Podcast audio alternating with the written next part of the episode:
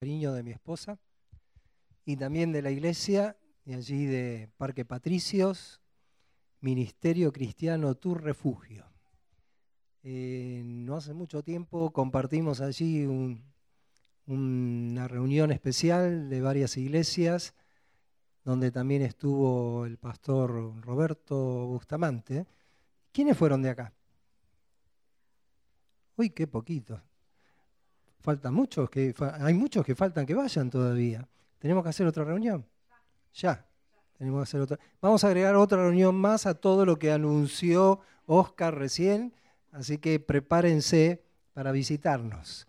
Es un gozo poder visitarnos, poder compartir entre, las iglesias este, la bendición del Señor.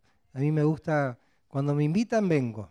Me gusta venir, a mi esposa también le gusta venir eh, los amamos en Cristo y creo que este amor cada día tiene que crecer más. Amén.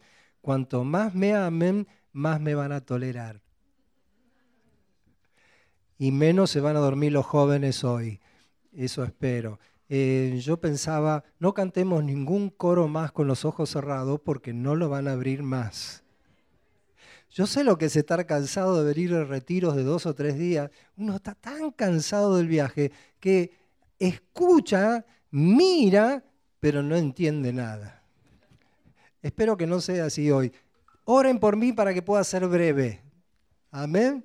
Si soy breve, nos vamos todos rápido. ¿Qué le parece? bueno, que el Señor nos ayude. Feliz día del niño. Amén. Veo que unos cuantos dijeron gracias. Eh, eh, se apegan a lo que Jesús dijo tenemos que ser como niños. Amén. Si no somos como niños, no entramos en el reino de los cielos. Y esto lo que nos enseña es la sencillez de un niño para creer, la sencillez de un niño para ser sincero y para decir la verdad hasta cierta edad. Después empiezan a mentir. Ya desde chiquitito uno dice, ¿por qué rompiste eso? No, yo no fui y estaba solo. Entonces uno dice, ¿de dónde sacan esa partecita que uno no lo enseña? Porque en realidad lo que nosotros tenemos que enseñar constantemente que es la verdad, la sinceridad, la obediencia. Eso es lo que tenemos que enseñar constantemente. Todo lo demás parece que está incorporado en el chip del pecado en el que hemos sido concebidos. Y fíjense que la maldad no hace falta enseñarla. Hay que enseñar lo bueno, hay que enseñar lo amable. La, la, la salud no se contagia, se contagia la enfermedad. No se contagia la salud. Y uno dice, ¿por causa de qué es todo esto? Bueno, todos lo sabemos, por causa del pecado, por una causa de que el ser humano eh, de su estado donde lo había puesto Dios, cayó y por estar en ese estado ahora tiene estas consecuencias. Quiero compartirles un pasaje, un libro conocido, de una historia conocida por todos, que es la historia de Jonás. Jonás, un siervo de Dios, que Dios lo llamó para un ministerio. Jonás capítulo 1, versículo 1 dice, vino palabra de Jehová a Jonás, hijo de Amitai, diciendo, levántate y ve a Nínive, aquella gran ciudad, y pregona contra ella, porque ha subido su maldad delante de mí.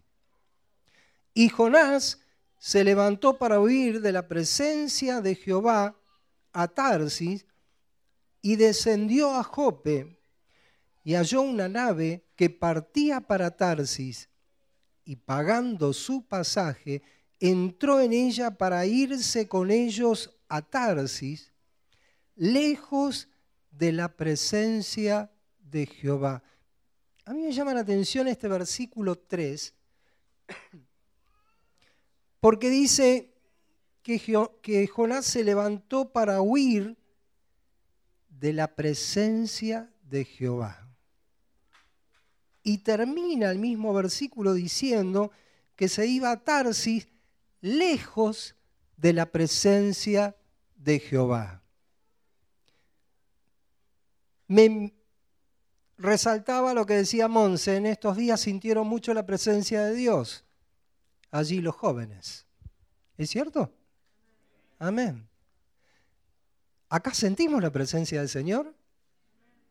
Si no, no vendríamos.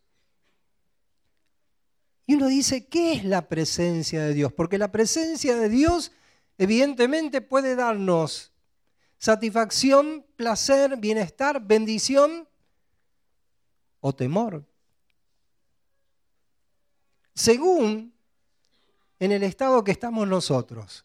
Estamos en un estado de obediencia, va a ser para bendición. Estamos en un estado de desobediencia, en realidad queremos huir de la presencia de Dios. O sea que la presencia de Dios puede ser buena o negativa según cómo lo tome o cómo lo sienta la persona. Tal vez hoy no todos aquí sintieron la presencia del Señor. Pero esto no quiere decir que el Señor no esté en este lugar. Porque Él se manifiesta en corazones sinceros. Ahora, no tenga temor o preocupación porque no sintió la presencia del Señor. De hecho, la presencia de Dios no es siempre una emoción. No es lo que siempre me hace llorar. Uy, cómo lloré hoy con el coro. Qué presencia de Dios. No, eso es un sentimiento. La presencia de Dios es mucho más que un sentimiento. La presencia de Dios está en todo lugar. Y cuando lo buscamos al Señor con todo nuestro corazón, lo encontramos. La historia de Jonás es una historia que nos habla mucho en cuanto a la obediencia que tenemos que tener hacia Dios. Jonás desobedeció a un mandato del Señor. El Señor le dijo que vaya a predicar a Nínive. Sí, Nínive era una ciudad muy complicada.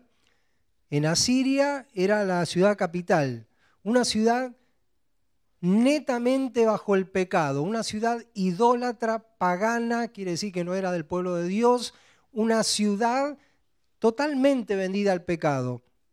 Y parece que Jonás odiaba a los ninivitas. Los odiaba, por eso no quería ir a predicar a ese lugar. Y entonces dice que bajó a Jope y fue a un barco que lo pagó, tuvo que pagar el precio para ir a, subirse a un barco, para ir a Tarsi. Pero a mí me llama la atención porque dice que bajó a Jope y todos conocemos la historia. En el barco bajó hasta lo profundo del barco y se fue a dormir allí a la bodega. ¿Conocen la historia? Uno cuando se quiere apartar de la presencia de Dios lo único que hace es bajar. Se va para abajo. Entonces, no siente el gozo que sentía, no siente la paz que sentía, no siente a lo mejor el deseo hasta de venir a la iglesia que sentía en otro momento. Y uno dice, cuando se desobedece, uno empieza como a decaer. Es mejor la obediencia que los sacrificios, dice el Señor, ¿no es cierto? Y aún el Señor Jesús da el ejemplo de ser obediente porque aún él orando en el huerto de Getsemaní, dice, no en los evangelios, sino en el libro de Hebreos, cuando se refiere a ese momento, dice que el Señor, sudando gotas de sangre y con lágrimas. Dice que le pedía a aquel que podía librarle de la muerte. Dice que se sometió al Señor con temor reverente. Y luego dice un versículo, el versículo siguiente me llama la atención. Dice, y por lo que padeció, aprendió la obediencia. Y siempre ese texto me llamó la atención. ¿Cómo que Jesús tuvo que aprender la obediencia? Dice, por lo que padeció, aprendió la obediencia. Luego dice, y vino a ser autor de eterna salvación. Pero siempre me llamó la atención, por lo que padeció, aprendió la obediencia. Jesús tuvo que aprender obediencia. Y la respuesta es sí. ¿Y saben por qué? Porque jamás fue desobediente. como nunca fue desobediente y tuvo plena comunión con, con el Dios Trino en toda la eternidad, no necesitó conocer lo que es obediencia. No fue desobediente, pero tuvo que someterse a la obediencia del Padre, orando en el Getsemaní diciendo, pero que no sea como yo quiero, sino como tú quieres. Y allí se sometió el Señor y dice que por lo que padeció, aprendió lo que significa la obediencia para que nosotros podamos aprender a obedecer como el Señor lo hizo. Jonás tomó esta decisión y esta decisión le trajo muchas consecuencias, no solo a él, sino a los que iban con él. Pues dice que Dios hizo levantar un gran viento y de tal manera que el barco se hundía y cuando dice que echaron suerte los marineros, la suerte cayó sobre Jonás dando a entender que la culpa era de él, por lo cual estaban teniendo ese problema. Nosotros como iglesia estamos en una barca de salvación, ¿sabía? Y sabe que cuando un miembro de la iglesia no está bien, esto puede traer perjuicio a la iglesia. ¿Vieron el texto que se leía hoy? Que no podemos comer y beber indignamente del cuerpo de Cristo, porque si comemos y bebemos indignamente, juicio comemos. ¿Y qué significa esto?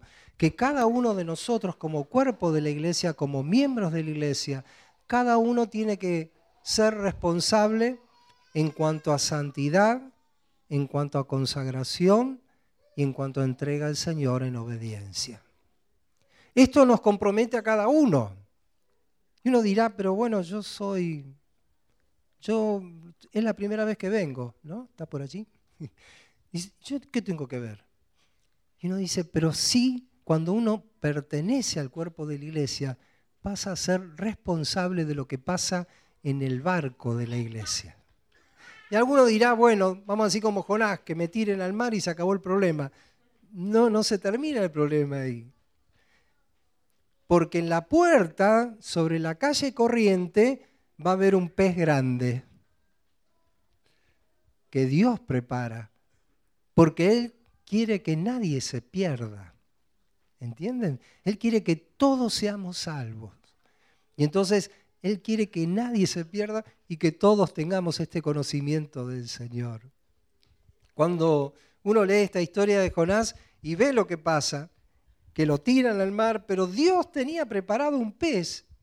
Y, yo cuando pienso en esto digo, ese pez, algunos dicen, bueno, sería una ballena. Bueno, póngale ballena. Pero evidentemente no era algo chiquito o recién nacida, porque tenía que entrar un hombre y porque estuvo durante tres días en ese vientre del pez. Ahora, ¿Dios ya sabía de antemano lo que iba a pasar con Jonás? Yo les pregunto, ¿ustedes qué me contestan? ¿Sabría Dios lo que Jonás iba a hacer? Porque qué casualidad que el pez pasara justo por allí. Y el pez evidentemente ya tendría algunos cuantos años de nacido, pero Dios lo había preparado para esa situación. Conclusión, Dios tenía un propósito con Jonás, Dios tenía un propósito para la ciudad de Nínive, Dios tenía un propósito y ese propósito se cumplió. Jonás terminó en la ciudad de Nínive predicando el Evangelio, predicando la palabra de Dios, se convirtieron todos, se arrepintieron y Dios los perdonó. ¿No querrá hacer lo mismo el Señor con nosotros en esta ciudad? Nos puede usar el Señor para esta Argentina que, como se decía hoy, está bastante complicada, está bastante eh, destruida por distintos motivos. Pero nosotros somos sal, nosotros somos eh, la luz de este mundo y que tenemos que dar ejemplo para que otros puedan llegar al conocimiento de nuestro Señor Jesucristo. Todo comienza con esto, con ser obediente al Señor, con serle fiel a Él, porque no hay otra forma en la cual el Señor nos pueda usar. Y la desobediencia lo único que puede hacernos es retrasarnos, tal vez en el propósito o en el plan de Dios, pero Dios va a hacer en definitiva lo que tiene que hacer si nosotros un día le hemos dicho, Señor, haz lo que tengas que hacer con mi vida. Yo una vez se lo dije al Señor. Tenía en ese entonces 23 años. Cuando conocí al Señor, yo estaba en la música y me acuerdo que era una reunión donde le estoy hablando año 82 aproximadamente. Yo estaba tocando el, creo que el bajo y me acuerdo que era una reunión que bajó la presencia de Dios y el Espíritu Santo se empezó a mover con tal libertad que ya no podía, no había predicación, porque la unción del Señor que había caído en ese lugar era impresionante. Yo mucho no entendía todavía, apenas tenía dos años de convertido. Y yo estaba allí y en un momento sentí de que no podía tocar más el instrumento, no lo podía tocar más. Entonces me levanté, levanté mis brazos, empecé a adorar al Señor y sentí lo que jamás sentí en mi vida, esa presencia de Dios, esa unción de Dios, ese Espíritu Santo en mi vida, que ahí fue cuando le dije, Señor, te entrego mi vida para que la uses como quieras.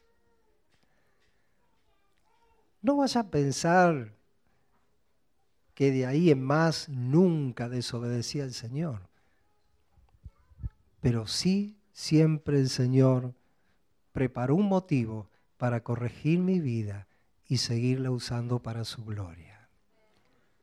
Y esto es lo que tenemos que hacer cada uno. Señor, yo quiero servirte. Señor, yo quiero amarte siempre. Señor, no solo acá en la tierra, quiero encontrarme contigo en la gloria.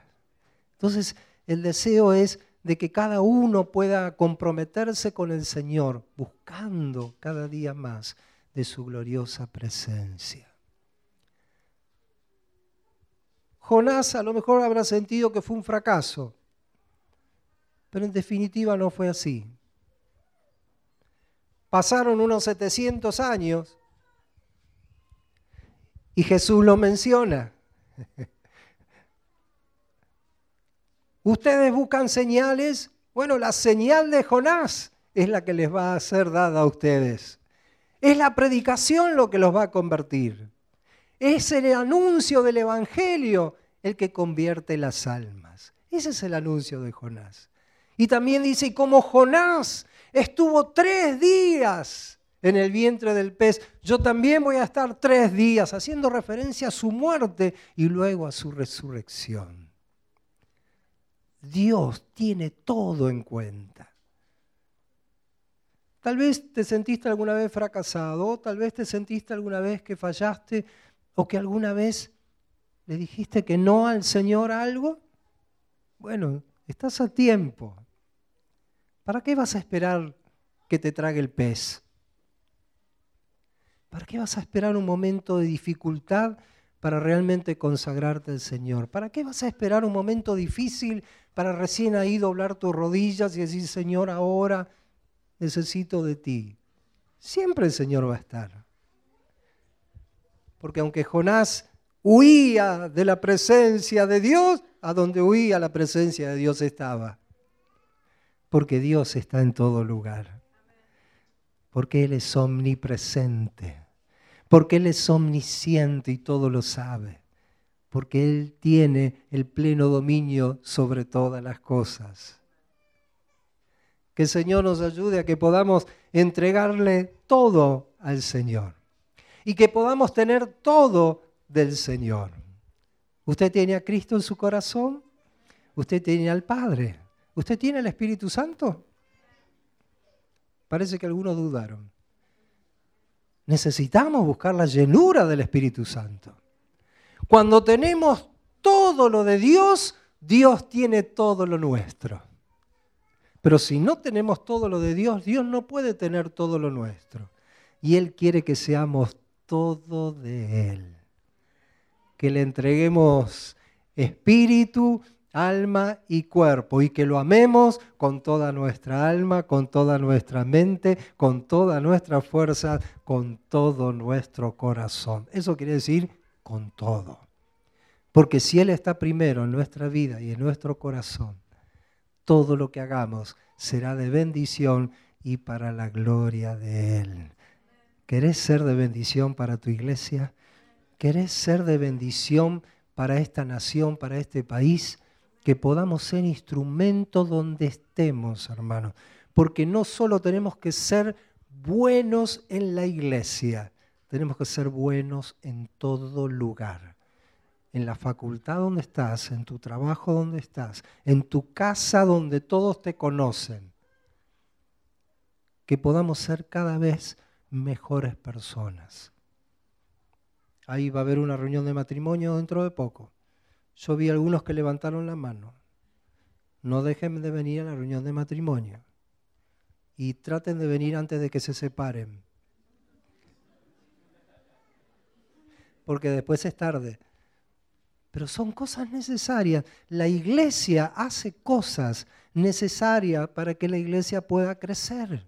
Hermanos, pero no hay otra forma de que crezca si no estamos unidos. Si no hay una unión verdadera, si no hay obediencia. La obediencia no es otra cosa que humillarme a mí mismo para obedecer. Jesús nos dio esta enseñanza, ¿no es así? Que tengamos el mismo sentir que el Señor, que siendo en forma de Dios no estimó ser igual a Dios como cosa que aferrarse, sino que se despojó a sí mismo tomando forma de siervo semejante a los hombres y estando en la condición de hombre se humilló a sí mismo hasta la muerte y muerte de cruz. Fue obediente en todo. Por eso Dios lo exaltó hasta lo sumo y le dio un nombre que es sobre todo nombre, para que en el nombre de Jesús se doble toda rodilla de los que están en los cielos y en la tierra y debajo de la tierra, y toda lengua confiese que Jesucristo es el Señor para la gloria de Dios Padre. Aleluya. Bendito es tu nombre, Señor. Exaltamos tu nombre porque tú eres digno, soberano y eterno Dios. Te alabamos, Jesús. Bendecimos tu nombre. Gloria a Dios, que el Señor nos ayude a serle fieles a Él. Les invito a estar de pie. Yo quisiera que quisiera hacer una oración, porque tal vez hay alguien que se identifique con Jonás como alguna vez me pasó a mí. Y que tal vez diga, bueno, me tengo que tomar en serio esto tengo que tomarlo en serio, tengo que, que dejar de esquivar la presencia de Dios. No puedo, no debo sacarle más tiempo a mi vida en cosas vanas, en cosas vacías, en cosas huecas. Necesito una entrega total, necesito hacer lo que Dios quiere, Él, de mi vida.